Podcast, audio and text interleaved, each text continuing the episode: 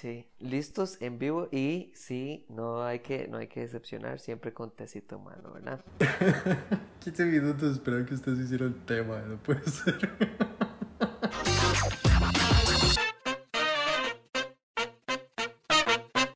Ahora, ahora estaba editando, ya dejé programado el episodio que sale el, el, el lunes de mañana.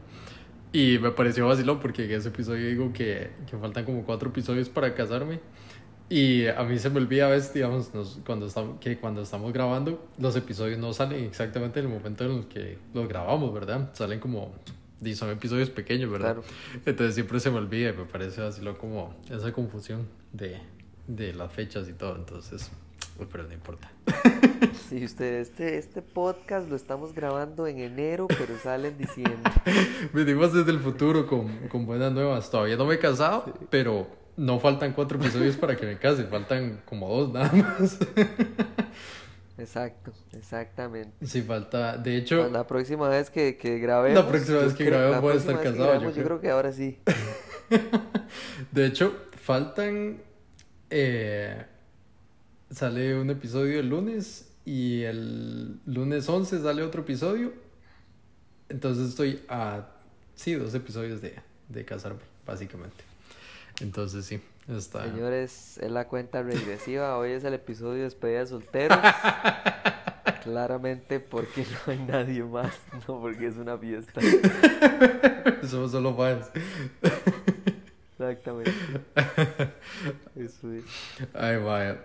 Vaya, ¿qué es esta vara eh, que puso aquí que dice que los bebés preocupados por, Por sus cierto, papás? ah, Dígame, dígame.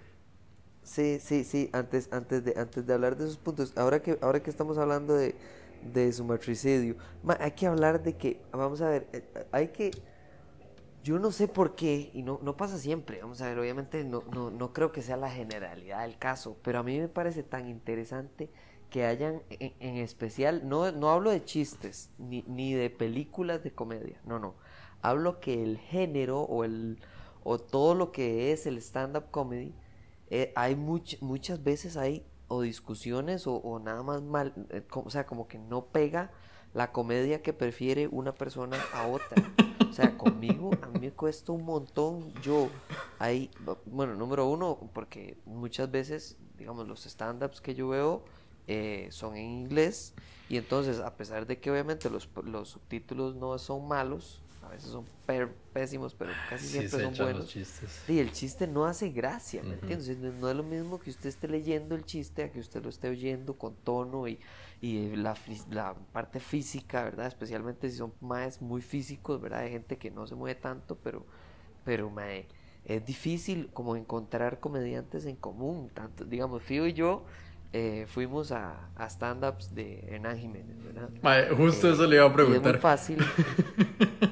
A Sí, Fío, fácil, Fío digamos, prueba a Hernán sí, Para mí Jiménez. encontrar ese mae gracioso, porque el mae habla muy, no sé, de una manera, digamos, él se expresa de una manera muy similar a como yo me expreso, digamos, muy, muy hiperbólico. Entonces, Fío, de, si, si se ríe de mí, imagínese que no soy ni la mitad de gracioso de que ese cabrón, ahora ese mae lo, pan- lo pone a orinarse, weón, o sea, es, es demasiado. Entonces, eh, por ese lado sí, todo bien.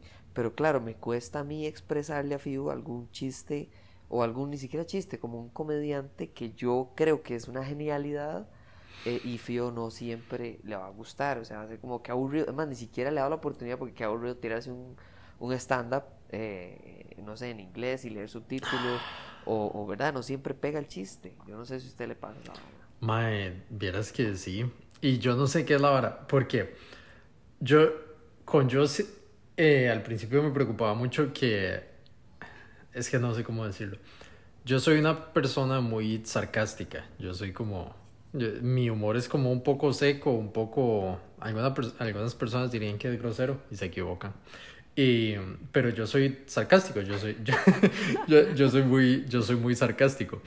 Entonces, a mí me gusta ese humor, el humor seco. A mí me encanta el humor británico, de hecho. No me, el, el humor gringo no es como mi fuerte, digamos, como estos más, como Jim Uy, Carrey, Adam ¿Cómo se llama Sandler ese, y cómo se llama ese inglés que lo que hace es insultar a la gente? Hay un montón. Entonces, es básicamente No, todos los el- El, ingleses. flaco, el flaco. El, el, el- el que, no, no, pero es que es el máximo, digamos, el mae que se pasa, que se pasa, pero se pasa de la raya. O sea, hace unos chistes, pero de temas, pero que yo digo, mae. Ah, cu- Oh cuando my usted dice el gordo, o sea, está es que, hablando de, ver, hay- Ricky hay- Gervais. Ricky Gervais para mí es súper bueno porque él, a pesar de que él se mete, o sea, los chistes son pasados. Pasadísimo, Yo mae. siento que son chistes, no son insultos. es que este otro ma- se llama Jimmy, Jimmy Carr, ¿es? ¿No? ¿Jimmy qué? Eh, ahorita lo busco, pero es que no son, o sea, me entiendes. Para mí, los, los, los chistes pasados muchas veces son buenos. O sea, mi, mi chiste pasado favorito siempre, ni siquiera es un chiste, es como una anécdota que le pasó a, a este ma- a Robbie Williams, que en paz descanse, que es probablemente mi comediante favorito de toda la historia de la humanidad, eh, eh, porque el stand-up comedy de él era, o sea, usted se reía en el stand-up y cuando usted salía del stand-up y se ponía a pensar en los, los chistes que, el mae- ma- que usted más le quedaron, el chiste trae chistes dentro, como para que ujú. usted después se ría solo como un idiota en la choza ahí mientras, ¿me entiende? Ve Netflix o algo así. O sea, era, era genial. Y el mae lo están entrevistando y le, le dicen, y nunca le ha pasado, como a todos los comediantes del mundo, que hay- hay- vaya a un lugar y no, o sea, su comedia no sirva, o sea, no, no pega, la Ujú. gente no se ríe o tal vez no se ríe tanto. Y el mae dice que en una entrevista en Alemania, al mae le dijeron que por qué creía que eh, habían tan poquitos comediantes en Alemania. Y el- la respuesta del mae fue, bueno, usted nunca ha considerado que tal vez ustedes mataron a toda la gente graciosa. Yo me acuerdo de eso. Suave. Y lo mejor de todo es que dice Robin Williams que lo que lo hizo más gracioso aún es que la madre de la entrevistadora ni siquiera pestañó y le respondió así en tres segundos. Eh, no, no, en ningún momento lo he pensado. Así, así. O sea, la incomodidad partía papas fritas al aire, ¿me entiendes? O sea, era otro nivel.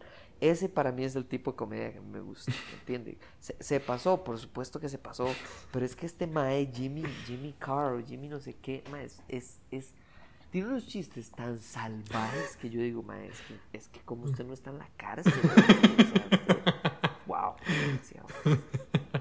Sí, imagina.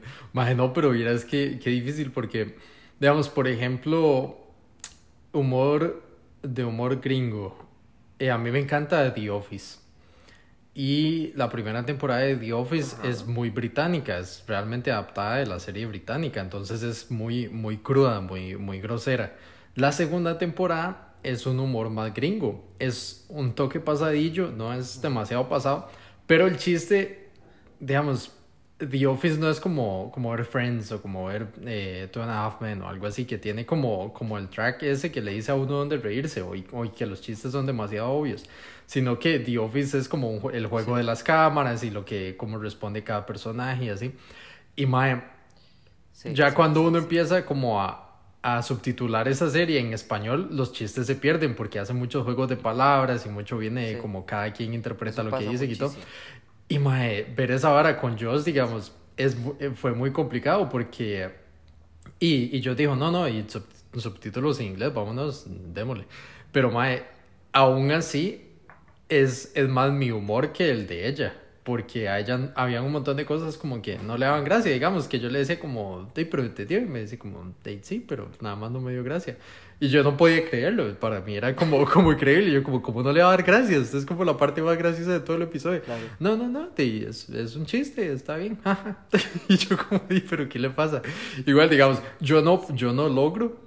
Yo fui a un show de Hernán Jiménez al, al último show y yo, hasta donde tengo entendido, no fue así como, como la gran cosa. Y eh, yo no logro sentarme a ver un, un stand-up de nada con Joss. Porque, bueno, digamos, el, de los que sea, ¿A quería... usted no le gusta stand-up de Hernán Jiménez o en general en español no ha encontrado un stand-up que le guste?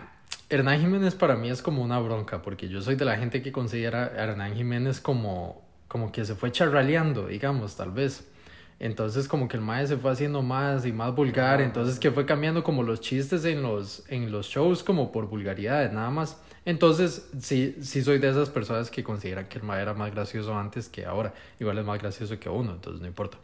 Eh, Hernán, si estás escuchando esto, eh, yo quiero ir a la galería. Entonces... em, Sí. Es más, en honor, en honor a Hernán, este episodio es traído a ustedes por Bacreo Más.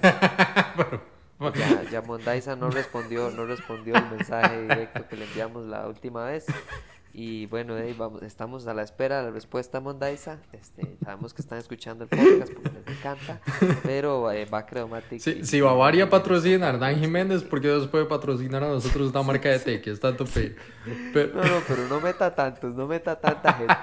Uno a la vez, uno a la vez. Ya, ya, ya estamos esperando Mondaisa, vamos con Creomatic. Pero, mae, sí, digamos, yo, yo soy de las personas que, que tiene esa opinión. Igual vi el show y unas partes me dieron risa, me dio menos risa que los últimos shows, digamos, va ahí como en decadencia, a mi, a mi, a mi parecer.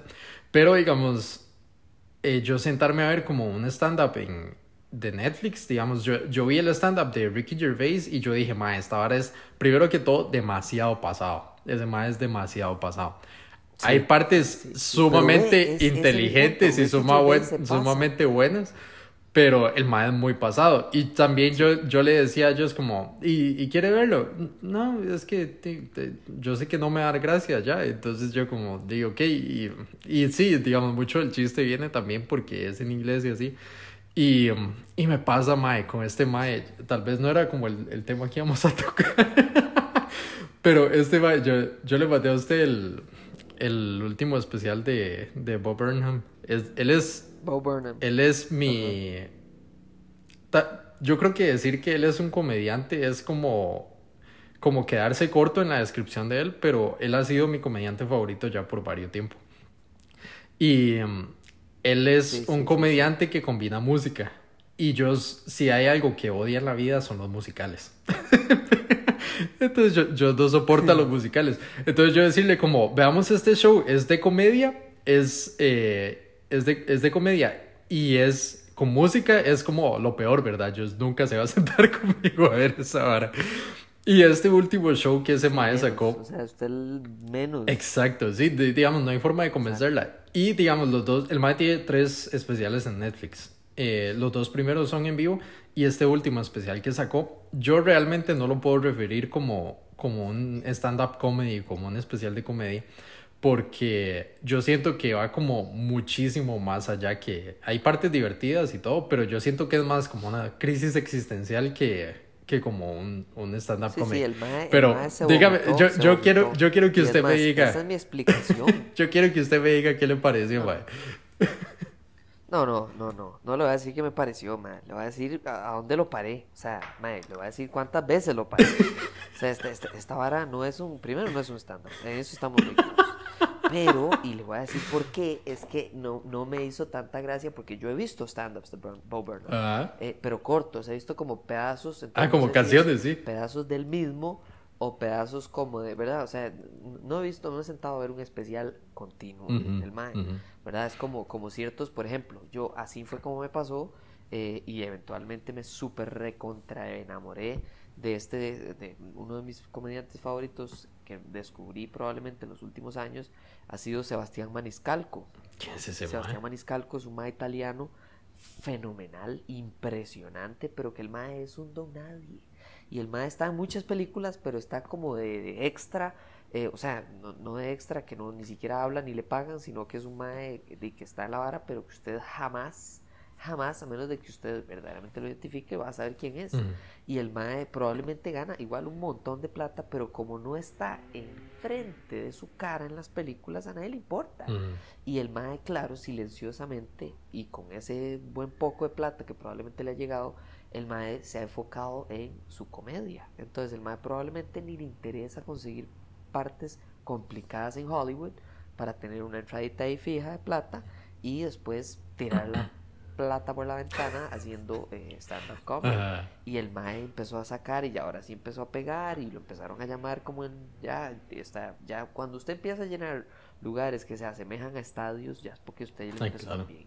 Y el Mae hasta ahora, digamos hasta ahora, que pues lleva, no sé, ese Mae puede llevarnos 20 años siendo stand-up comedian, ¿me entiende? Y yo lo descubrí hace 3 para que para que se dé cuenta la paciencia que tiene este Mae.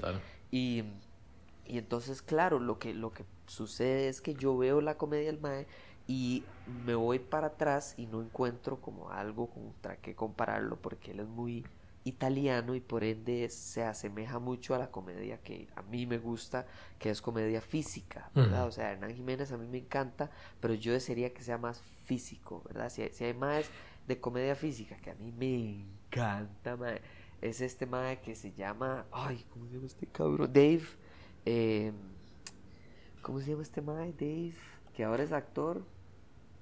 Eh, vamos, vamos, Google, googleo, googleelo. Vamos, dos posibles más. ay, que es, ay, que eh, ya sé, Good Luck Chuck. El más es el de Good Luck Chuck. Esta es del 2007. Eh, Good Luck Chuck, el actor se llama Dane Cook. Dane Cook, cuando él, ahora ya es un roco, ese es un mega roco ya está súper operada la cara, hasta lástima me da el mae. No puede sorprenderse, nada más puede. O sea, el mae vive con las cejas para arriba, como la tía Mirella. es el Belisa Mora de los comediantes. No, más, es que, es que Melissa, yo veo que a veces, o sea, yo veo que Melissa puede ir a un funeral. Por ejemplo, este hombre no puede ir a un funeral. o sea, sería una falta de respeto. y, y Denko, cuando era joven, el mae estaba haciendo stand-up y de repente se bajaba y se subía en las mesas de la gente, madre. Les patía, o sea, les quitaba con los pies la, les corría con los pies la, la, comida y todo, se paraba en la mesa, o sea, loco. Y, pero, pero lo hacía bien hecho. Lo hacía bien hecho. Y Dane Cook, o sea, es, es, parte de la vara. Cuando yo veo Bob Burnham, yo no puedo apreciar a Bob Burnham, por, especialmente este último. Los otros stand-ups eh, sí me gustan muchísimo más que este. Pero que antes, antes que había visto como como clips del Mae tocando canciones. Para mí, de sí, había visto como pedazos y clips y como graciosos. Obviamente el Mae tiene, tiene clips bastante buenos. Em, pero yo no puedo, o sea, para mí, mi comediante musical, eh, moriré siendo Adam Sandler. pues Adam Sandler. Usted no dijo eso. bueno, señoras y señores, aquí se acabó podcast con Mango. Eh, fue un placer tenerlos a todos. cuando el cuando, cuando, es más, cuando Chris, cuando, no, ¿cómo se llama? No Chris Rock, cuando... Kevin Hart. ¿Cómo se llama? El Doctor Dolittle. Eh, Eddie Murphy. Cuando, cuando Eddie Murphy revolucionó el mundo de stand-up y Adam Sandler llegó unos años después, porque ese man también es un vejestorio, mm. eh, Adam Sandler fue de los primeros que el mae agarró y dijo, ah, voy a sacar la guitarra aquí, yo no sé cantar porque canto horrible, pero yo puedo hacer que la gente se ría porque es una canción. Y mae, es, es parte como de las varas demasiado interesantes que a mí me encanta que la, la, la, comedia del mae, él podría hablar lo que él está cantando porque canta horrible de nuevo, pero el hecho de que el se atreve a hacer la estupidez de meterle música creo que es lo que más risa me da.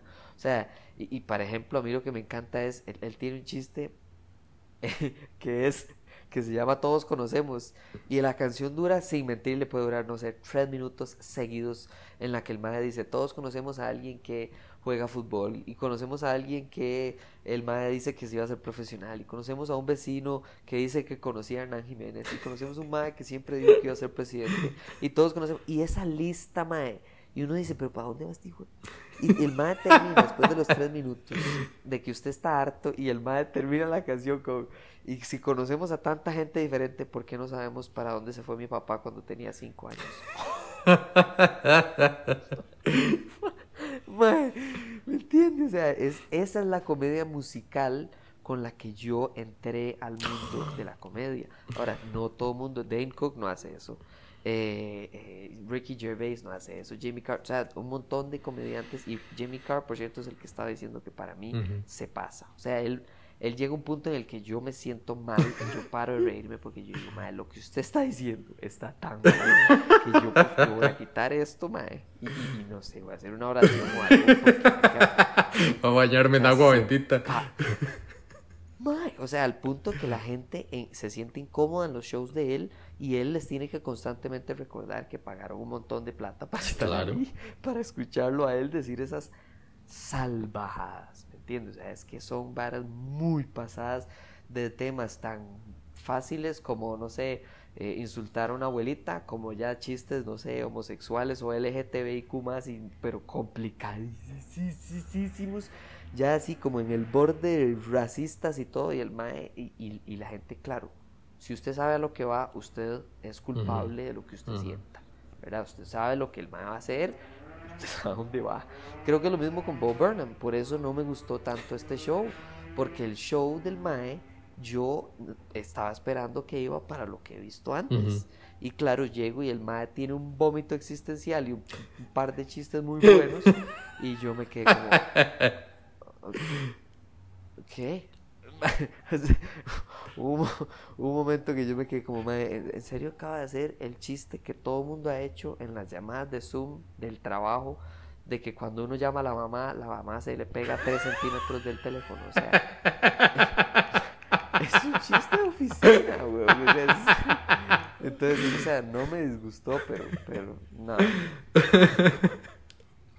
Ay, Fue demasiado. Pero, digamos, a mí, a mí me encanta esto porque yo, yo sinceramente cuando, cuando vi el show, yo vi el show, ese show salió en mayo, si no me equivoco.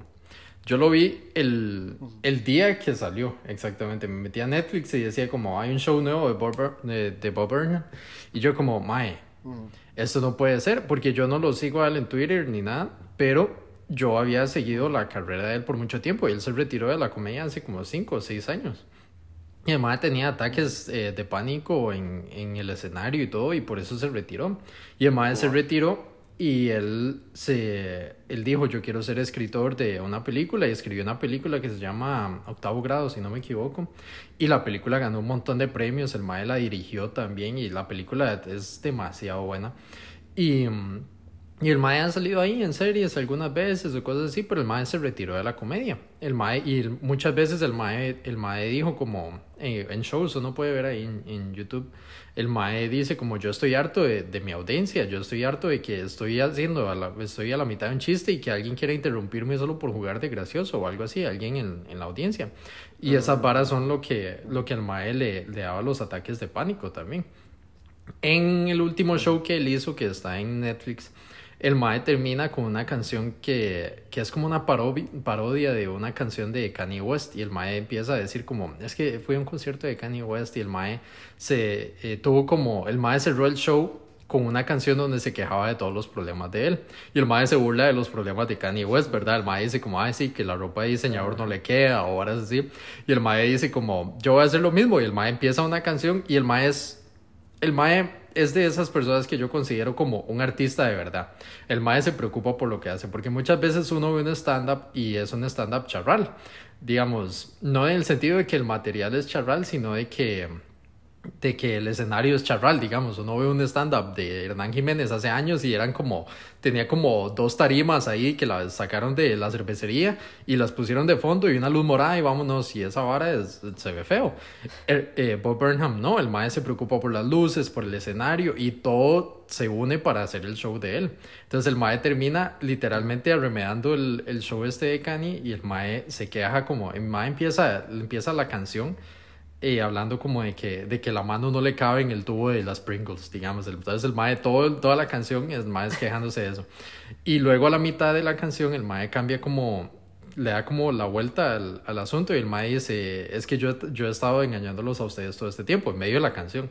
El mae dice, yo he estado tratándolos de hacer reír a ustedes, pero eh, estos no son mis problemas, mis, mi problema es ustedes, que yo los quiero complacer, que yo quiero que ustedes tengan un buen rato y mientras tanto yo estoy llorando detrás del escenario porque no puedo lidiar con ustedes y no puedo lidiar con, con este estrés. Entonces el mae literalmente termina así y el show de él, el, el último show de él, termina y el mae dice como, espero que estén felices y tira el micrófono y se va. Y ese fue como la salida del mae de comedia. Cuando yo me encuentro ese show nuevo en mayo, yo digo como, mae, esto no puede ser posible. Este mae acaba de volver a la comedia y es media pandemia. Y ya cuando pongo el show yo digo como, ay, esto tiene tanto sentido, digamos como, ya ahora con, con este contexto, ya esta hora tiene como tanto, tanto sentido porque básicamente esto no es un show de comedia, es una crisis existencial de, una persona que es, que, que es, es, un desahogo. Sí, es, lo que es, es un desahogo. Pero el mae incluso, vamos a ver, muchos de los comediantes, incluso, más, ni siquiera ocupamos un ejemplo nuevo de que se murió Robin Williams, uh -huh. una de las personas más increíblemente graciosas, inteligentes en cuanto a su comedia. O sea, la comedia de este mae era muchísimo más, o sea, estaba muy adelantada de su época, ¿entiendes? O sea, los chistes iban, tenían tantas capas, que usted se reía de, claro, del punchline del chiste, pero usted no se dio cuenta que durante todos los dos minutos y medio que venía construyendo el chiste, habían como ocho chistes más. Y entonces, eso no es normal. Es normal que usted tenga un chiste y un punchline, un chiste y un punchline. Y hay personas que son muy buenas haciendo eso. Ejemplo, Sebastián Maniscalco. El Mae es extraordinario en que el punchline sea tan bueno que usted no puede parar de reírse de ese chiste y por ende el Mae se toma su tiempito para construir el que sigue. ¿Verdad? Porque si no la gente se aburre. En cambio, este Mae era demasiado veloz. O sea, el cerebro de él iba a mil por hora. Sí. Y él tenía que ver cómo lo frenaba para los retardados como nosotros, que cuando estábamos frente a él no tenemos esa velocidad mental. O sea, es que es demasiado rápido. Ay, es que tras de O sea, todos este lados mae rapidísimo el animal. eso. Eso es otra. Y hablan muy rápido.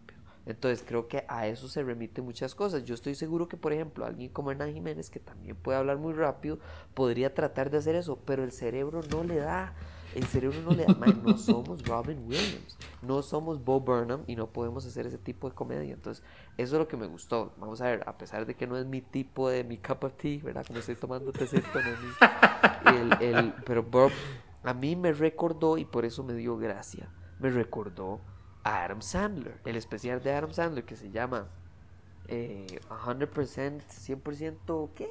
100% fresh, 100% fresh, ¿verdad? Burlándose un poco de Rotten Tomatoes. ¿Por qué? Porque Adam Sandler tiene la fama de hacer películas malas. Malísimas. Entonces, por supuesto que vamos a ver, él, él sabe y en todo momento, vamos a ver, él hasta se puso un reto de hacer películas pésimas.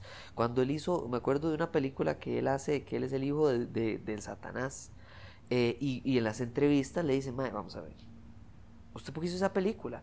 Y él aceptó, esta película le hice porque quería hacer una película mala. Y funciona como película pésima que es, y la gente que la fue a ver al cine más de una vez están totalmente de acuerdo. O sea, él tiene su público muy claro. Igual que, no sé, una película como Rápidos y Furiosos, tiene el público muy claro. Usted no va a Rápidos y Furiosos para escuchar frases que le van a cambiar la vida. O sea, no, eso no es a lo que usted va. Ah, mae, sí. Pero, digamos, apartando toda esta parte de la comedia, yo siento que este episodio en particular, no como la conversación en general, sino como ish, como esta parte en, en general, este, este episodio va a quedar un toque largo y, y la verdad no me interesa porque necesito desahogarme. necesito desahogarme. Esto, esto es eh, eh, terapia, terapia con mango. Así le vamos a poner. Porque, ¿me escucha? Sí. Ah, bueno. Entonces, eh, en terapia con Mango, em, digamos, aparte de toda la crisis existencial que yo tuve viendo este, este show, que de verdad, de mi parte, bueno, yo no sé de usted, pero de mi parte yo lo recomiendo, no solo por el, digamos, tal vez no sea el tipo de humor, pero, y ese es el punto al que quiero llegar, el nivel de creatividad que este Mae ha derrochado a la hora de hacer como un show así, porque, digamos, para que la gente se dé una idea, es un, es un show del Mae encerrado en la casa de él.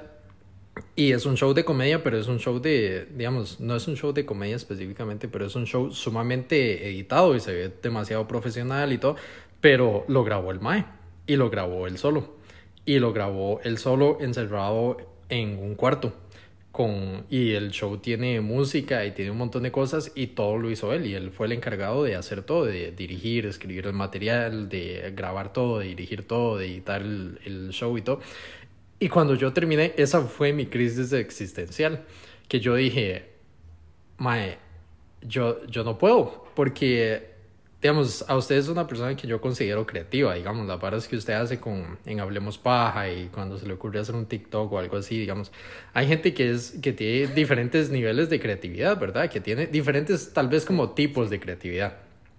A mí me estresan que me digan que a mí, a mí no me gusta, yo soy malo para recibir cumplidos, pero a mí la gente me dice a veces que, que yo soy creativo. Y a mí me incomoda un poco por, por como lo amplio que, que puede ser eso, ¿verdad? Porque ser creativo puede implicar ser creativo en muchas cosas. y yo siento que mi rango de creatividad no es como muy, muy amplio, ¿verdad? Igual puede ser para mucha gente, hay mucha gente que es demasiado creativa o demasiado carga para muchas, muchas cosas. Y este mae, Bob Burnham, esa fue la crisis existencial que me dejó. Que yo dije, ¿cómo es posible que este mae se encerrara en la choza por un año y grabara una vara así? y dejara chistes, de, me dejara con ganas de llorar, me dejara eh, triste, me dejara deprimido, hiciera videos increíbles, eh, editara varas increíbles y todo él solo, yo no podía creerlo, digamos, yo, yo no podía creer el nivel de creatividad que una persona podía, podría como derrochar así como simplemente con, compensar. Y, y eso me dejó así como, como muy impactado porque ahora vamos a tener otra discusión. esta es la parte, este, este, este episodio me gusta porque no vamos a estar de acuerdo en nada, prácticamente. porque... En nada, en nada. Ajá, porque, digamos, yo analizo todo lo, todo lo que he visto como este año, en, en general, digamos, cosas nuevas, por, por, ponerlo así. El show de Bob Burnham es una de las cosas que más he repetido, de hecho, que más he visto eh, continuamente durante el año y salió en mayo. Y luego me pongo a comparar porque, mae, la semana pasada vi Cruella. suave, suave, suave, pero, pero suave, suave, suave, suave. ¿Cómo, cómo, cómo me atropelló ese camión? ¿En qué momento pasamos de Bob Burnham a Cruella? Porque, mae, es que yo no soporto y yo necesito desahogarme de esta hora. Porque aquel día hablamos de Cruella, ¿verdad? Yo le conté que estaba viendo Cruella porque yo quería ver Cruella y no sé qué. Y, y yo dije, dice, David dijo que, que estaba vacilona, que, que era una película decente, lo que sea. Y yo dije, DC, vamos a verla. Eh, la odié, digamos, yo odié cada segundo de, de, esa película, todos y cada uno de los, de los segundos que sufrí y tras de todo dura como dos horas y media. Y yo decía como, esto no puede ser. Y al final dije como, tengo que hablarle a David de esto en el podcast y luego dije como, no, es que no tiene sentido. Y ahí fue cuando llegué, cuando me hizo clic y yo dije, es que este, este es el problema que tengo y necesito desahogarme. Porque yo vi Shang-Chi también y odié todos y cada uno de los segundos que la vi. Los segundos que no la vi estaba dormido en el cine porque me quedé dormido tres veces. Y eh, vi Black Widow y me quedé dormido, eh, me quedé dormido una vez nada más. La vi en la casa. Pero odié también todos y cada uno de los segundos de esa película. Y no sabía por qué y no, no podía ponerlo como en palabras. Y por eso es que, que me gusta tener como alguien con quien desahogarme y que esté en contra mía del, del argumento tal vez. Porque ay, cuando yo veo estas cosas, yo veo, yo veo, ahí sí, quejar en la compañía multimillonaria, ¿verdad? Que hace cosas sin creatividad. Sí, yo, mucha gente se queja de eso, pero mae, yo veo este, yo veo este mae que, que quiere hacer un show de comedia y se encierra un año en la casa y gasta como digamos que dos millones de dólares o un millón de dólares en, en, en, hacer toda la vara, probablemente mucho menos. A lo mucho. A lo y mucho. luego viene... No creo que haya gastado... Sí, jamás, yo tampoco. Eh, Es una casa de él, trate de todo. El va ni siquiera necesita una, un, grabar en algún lado especial. Y luego se vuelve uno a ver esta vara y Disney agarra 200 millones de dólares y los tira al piso para hacer una cochinada como Cruella, mae, que yo no podía creerlo. Eh, con una historia vulgar, con, una, con unos efectos especiales que, que daban lástima, con, con actrices que nada más tienen renombre para llamar la atención de la gente y que la gente vaya a ver la película porque si no nadie la vería. Eh, Shang-Chi, una historia como sin alma, sin espíritu, que rompe la continuidad de Marvel. Eh, Black Widow, una historia que echa a perder todo el personaje de la viuda negra que hemos visto por 10 años ya. y yo decía como, mae, esto no puede, digamos, esto me está costando demasiado procesarlo, porque me, me molesta, me molesta que, que se siga aplaudiendo o que, que haya gente todavía que, que nada más ve estas varas y dice como, hey, ok, ahora viendo What If, mae, pésima, está aburridísima, es, es, lo peor. Y yo sigo viéndola y yo digo como, está bien, tal vez el siguiente episodio es mejor, tal vez la siguiente película es mejor, pero me molesta esto, me molesta como la, la falta de, de análisis, y no significa que la gente tiene que gustarle como el show ese de Bob Burnham, pero la falta de, de inspiración que tiene la gente, la falta de no sé, de, amor por cosas buenas, no, sé cómo, ni siquiera sé cómo definirlo, pero esta, esta falta de, creatividad que, que, hay por todo lado, me, no sé, me tiene, me tiene incómodo y me tiene como... Eso, esa fue la crisis existencial que, que me dejó el show y no he podido recuperarme de eso como seis meses después. Sí, hay, hay, creo que incluso hay que, vamos a ver, el, el Vamos a tener que agarrarlo por partes esta vara, porque, porque este más se desahoga aquí de todo un poco.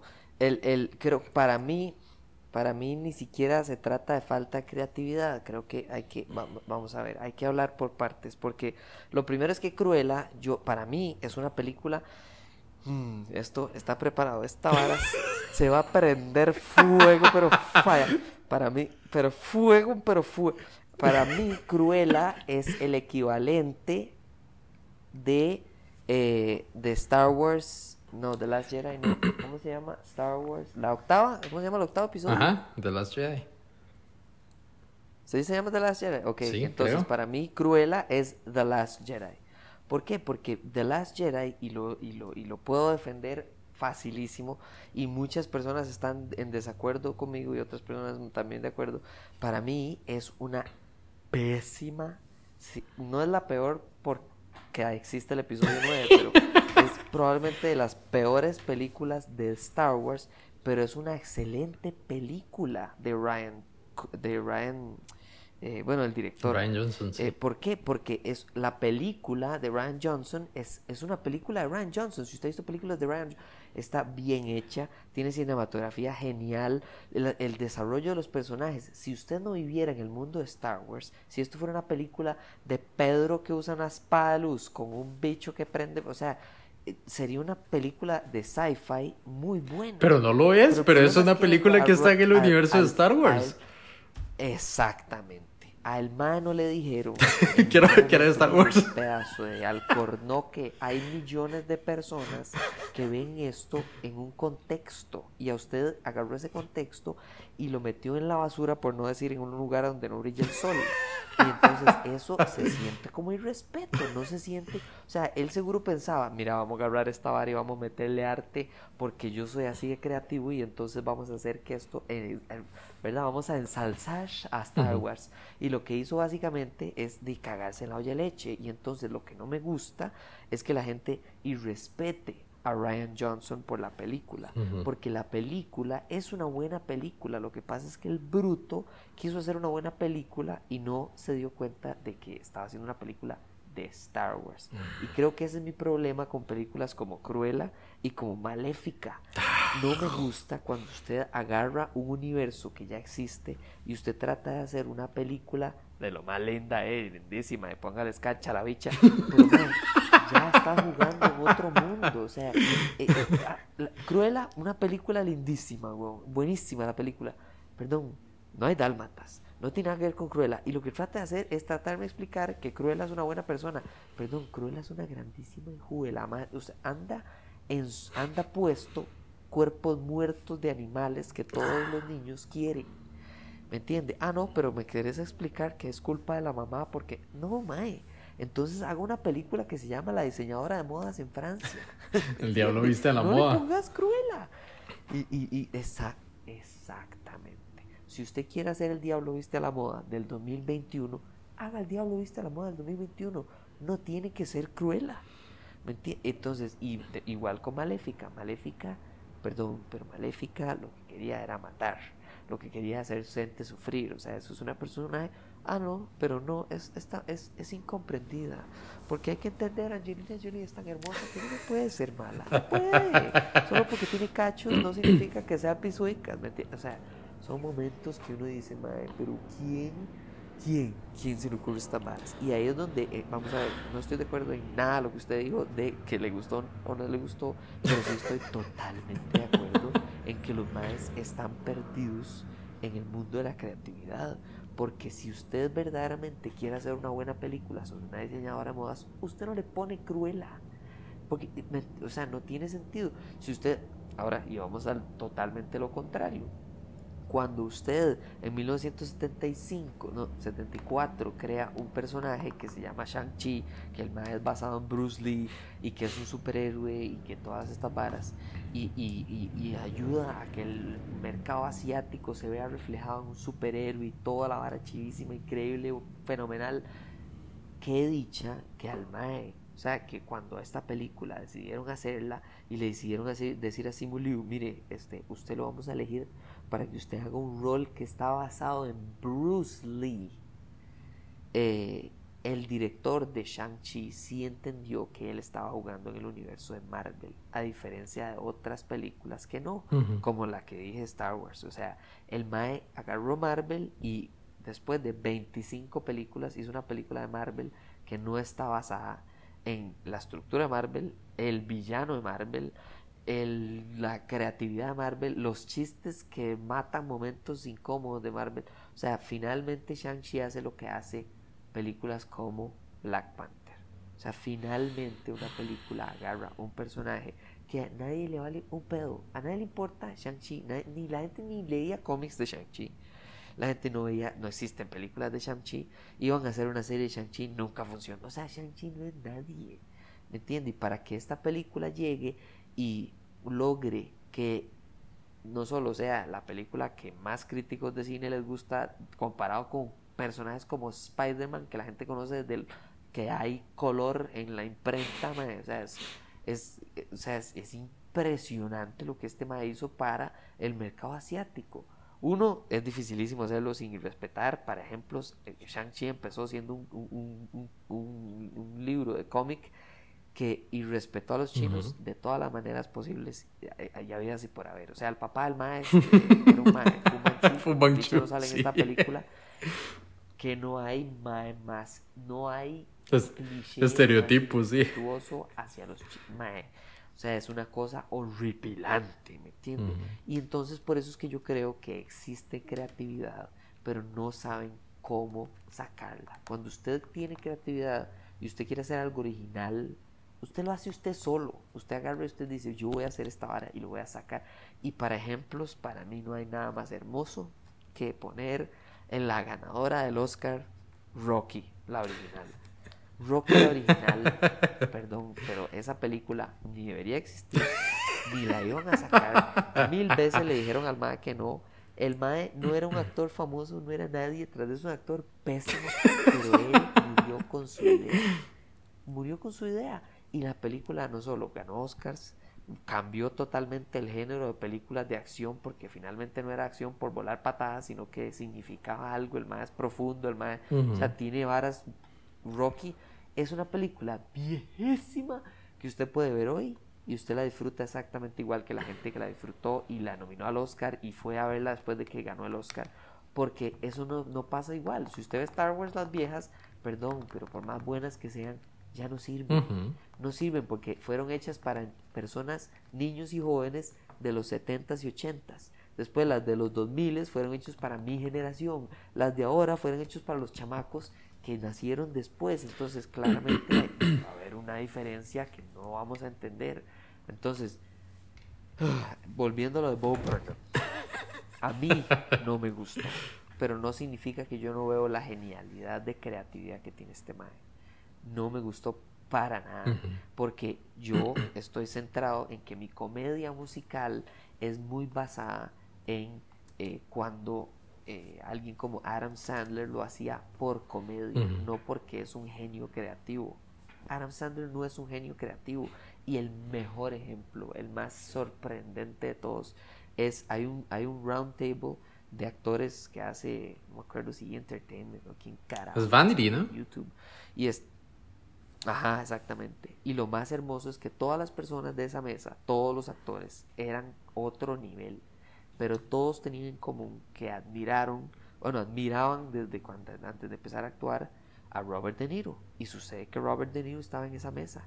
Y lo primero que dice Robert De Niro es, no es yo admiro a Tom Hanks o yo admiro a este Mae o a Shia LaBeouf que iba a ser el próximo Leonardo DiCaprio, no sé qué. El Mae dijo, a mí me encantaría poder ser un actor como Adam Sandler porque yo no puedo hacer lo que este Mae hace. Y todo, Mae, el silencio. Lo duda ese momento es salvaje porque es Robert De Niro. O sea, e- este más sale en comedias. Este más sale en todo tipo de películas, comedia, drama. No hay película que este man no haya hecho y que él diga que no puede hacer lo que hace Adam Sandler. Para mí lo que me dice es lo que está diciendo usted. La, la, creatividad no se murió. Nada más no la están sabiendo canalizar bien. Cruella es una excelente película. No es Cruella, no se tiene que llamar Cruella. Y Maléfica tampoco, y, y etcétera. En cambio, cuando usted lo hace bien, brilla y funciona. Black Panther, una obra de arte. Wonder Woman, la original del 2017, una obra de arte. Shang-Chi, una obra de arte. ¿Y qué tienen en común? Que la gente se queda al tercer acto de Wonder Woman, de Shang-Chi, de Black Panther, pero al final siguen siendo obras fenomenales de creatividad. Eso es para mí lo más, lo que yo aplaudo a esta gente. Y sí, está en una película de superhéroes y la tercera parte tenía tantos efectos especiales que hey, se ve un poco débil, pero sigue siendo una creatividad de 10. Así, la película no es un 10, pero la creatividad es un 10. Ah. Yo el té. Re- realmente estoy, estoy muy feliz, digamos, por, por poder como estar en contra suya del argumento en esta vez, digamos, porque yo sabía que yo ya sé que a usted le gustan todas estas películas. Y si hay algo que me ha frustrado a mí de toda esta vara... No, la viuda negra no. Ah, bueno, sí. Sí, Todas las demás, Sí, la viuda negra. si hay algo que me ha frustrado a mí de toda esta fase de Marvel y, y algunas otras películas anteriores es, es esto, la falta de creatividad. Y digamos, eh, hablando del, de Cruella, hablando de, de Star Wars del episodio 8, y ya, no- ya no mucho para, para no extendernos más con esto.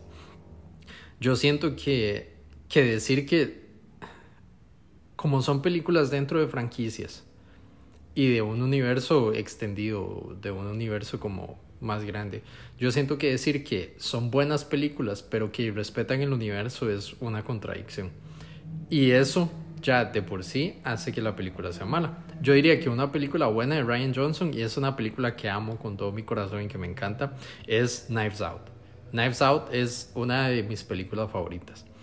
Y es una película que tiene una buena historia, es una historia sumamente cerrada, es como sellar al vacío, no hay ningún error en la continuidad, no hay ningún error, el tono definido bien, la cinematografía, todo está bien hecho. Y es una película que uno puede, y, y ahí es a donde va mi, mi punto, no es como criticar por criticar o decir como, ay, este mae Shang-Chi o la, la viuda negra echando a perder, yo siento que la gente que está detrás de estos equipos que agarran 200 millones de dólares y lo convierten como, eh, me acuerdo de Wally, como el, el mae que se metió un montón de basura y sacaba un cubito, pero sigue siendo de basura. Es que estos maes agarran 200 millones de dólares y lo sacan y es un cubito de basura, nada más. Es, y yo como, pero ve a Ryan Johnson, el mae agarró 250 millones de dólares y echó a perder toda la franquicia de Star Wars. Pero todo el mundo se le vino encima. Y el mae dijo, no, yo no reconozco, mi película está bien y no sé qué. Pero la película que hizo después, bien escrita, buen tono, buena cinematografía. Y sí, hay cosas que uno puede ver para atrás y decir, ah, Star Wars, sí, el episodio que él hizo tenía buena cin- cinematografía, sí, todo bien. Pero el mae mejoró para hacer la película siguiente. Y no agarró 250 millones de dólares. Era una película sumamente barata, a la par de lo que costó Star Wars. Entonces ahí es, ahí es a donde va, va mi punto. Esta gente tiene como algunos, ¿verdad? Algunos, no todos. Algunos tienen como un destello de, de brillantez ahí. Y uno puede decir como, sí, está bien, pero necesitamos así como, como sociedad. Yo siento que, que eso es como lo que me urge. Que, que como sociedad dejemos de aplaudir como esta mediocridad de, de gente que echa a perder como 250 millones de dólares solo por sacar algo al cine y ya. Digamos, Black Panther, sí, hay muchas cosas creativas. A mí como película me parece una película objetivamente mal escrita. Digamos, como que tiene muchos errores en la continuidad. Pero de, es una película que tiene mucha creatividad. A mí, en el, uno de mis aspectos favoritos de, de Black Panther es el, el soundtrack. Y ver como este mae, no voy a pronunciar el nombre porque es demasiado complicado, Ludwig, no sé qué. Ese mae como se fue a África para estudiar a todos los, todas las tribus diferentes. Y el mae tiene un video eh, de la Genius. diseñadora de los Ah, trajes, mae, sí, digamos, to- todas esas varas, eh, Ruth, no sé qué, eh, también se me olvidan todos los apellidos. Esa, es increíble la cantidad de detalles que fueron a una película así. Y aunque la historia uno puede verla de lejos y decir, sí, esta es una historia de cualquier otra película de Marvel, sí, pero la cantidad de detalles y la atención y la creatividad se nota, a pesar de que es una película que objetivamente no es tan buena. Shang-Chi no voy a decir nada porque la verdad no me pareció buena. Y luego la compara uno como con algo como Viuda Negra o con WandaVision o con Loki, todos echando a perder los personajes y uno dice como, mae, aquí no hay nada, aquí no hay, aquí no hay nada que ver, esto es como, es triste nada más, es triste. Y, y lo que me interesa es eso, digamos, usted no le gustó el, el show de Bob Burnham, está bien, pero uno puede reconocer la creatividad. Hay muchas veces, digamos, hay muchas veces uno puede ver algo y decir como esto no me gusta, pero yo puedo, yo, aquí hay, aquí hay un, alguien, alguien tuvo, alguien se le movió el corazón, alguien tuvo un destello de brillantez aquí. Pero, ay, no sé, estas varas que está sacando Disney y Marvel ahorita me tienen tan triste. Y nada más espero así como, ya. Pero imagínese, imagínese que es que es exactamente su, digamos, su choque hacia mí y mi choque hacia usted creo que para mí es lo que más me, me, me, parece interesante del resultado final. Vamos a ver, la razón por la que Marvel, eh, Shang-Chi, eh, usted puede hablar y yo puedo hablar y podemos hablar horas de horas, pero a Disney no le importa, es porque van a recuperar esa plata. En cambio, la Viuda Negra no.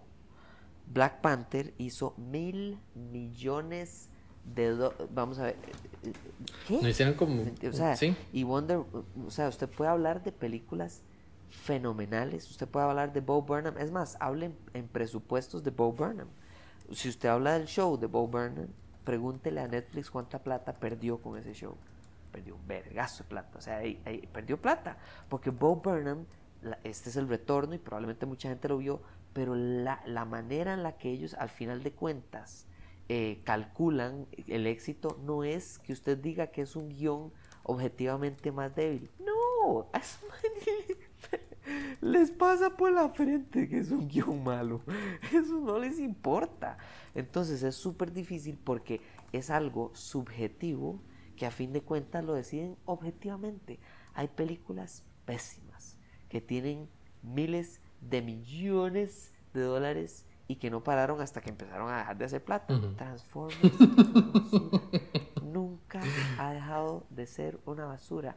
Usted puede decir objetivamente es una basura, pero esa basura hacía tanta plata que la seguían haciendo y la gente seguía yendo al cine. Entonces es complicado porque para mí yo puedo quejarme y decir, ¿sabe qué? Bob Burnham es un inútil, es un no sé qué, no sé cuánto. Pero si al final el más hace toda la plata del mundo, no pasa nada. Y al final el que tiene el poder, el que logra tener el poder es o Bob Burnham o si no lo logra básicamente de Netflix. Porque para mí mi ejemplo es un carajo como James Wan. James Wan creó Saw y en Saw hizo básicamente inventó una máquina para imprimir plata porque hicieron cuántas como 7, 8, 10, no sé cuántas. Hay nueve, ¿no?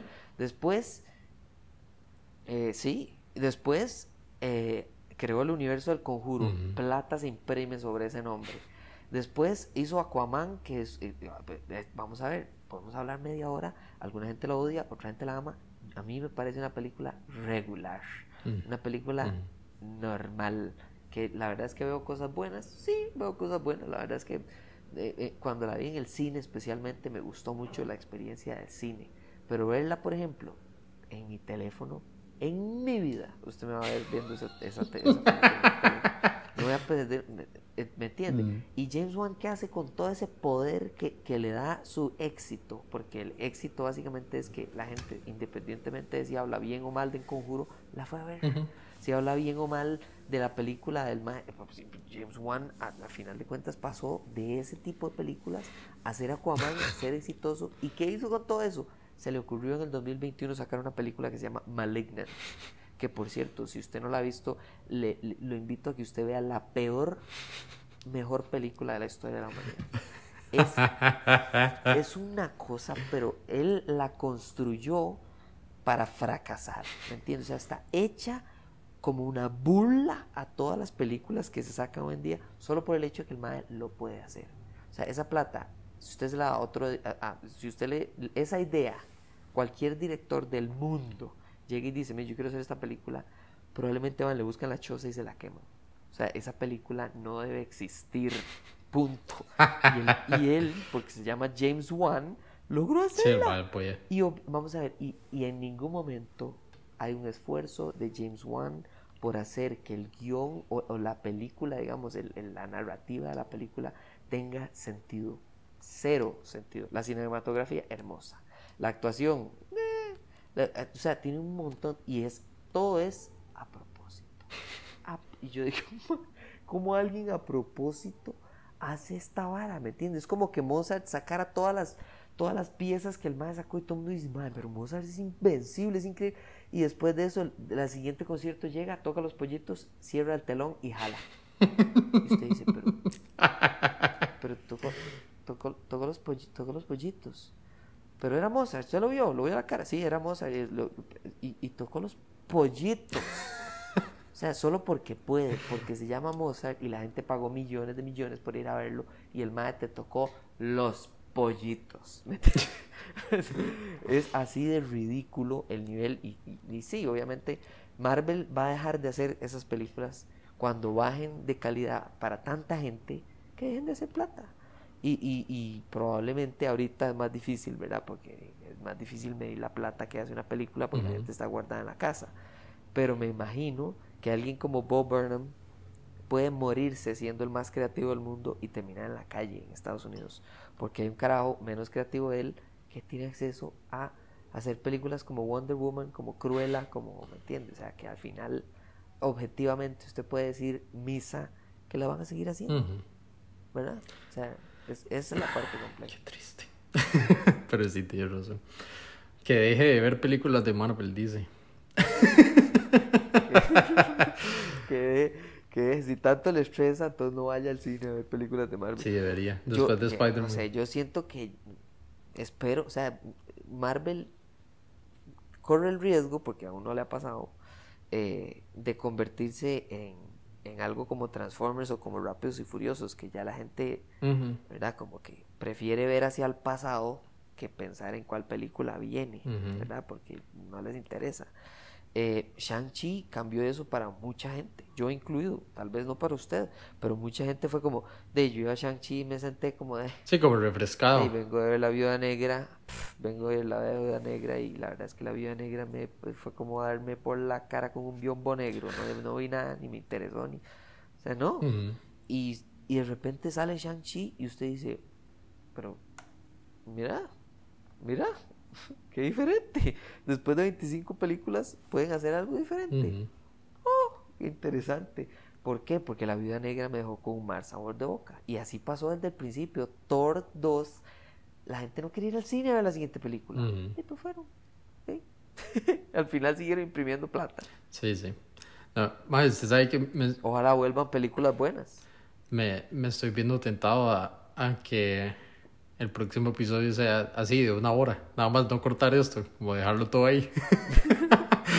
Porque me, gustó mucho la... Y que se llame, que se llame desahogo. Terapia con mango. bueno, lo voy a dejar así porque la conversación está demasiado buena. está bastante, está bastante buena. sí, sí, sí, sí. La conversación está tan buena que, que, que, empezamos hablando de Adam Sandler y terminamos hablando de creatividad aplastada por... por el eh, dinero. Por, empresas, por empresas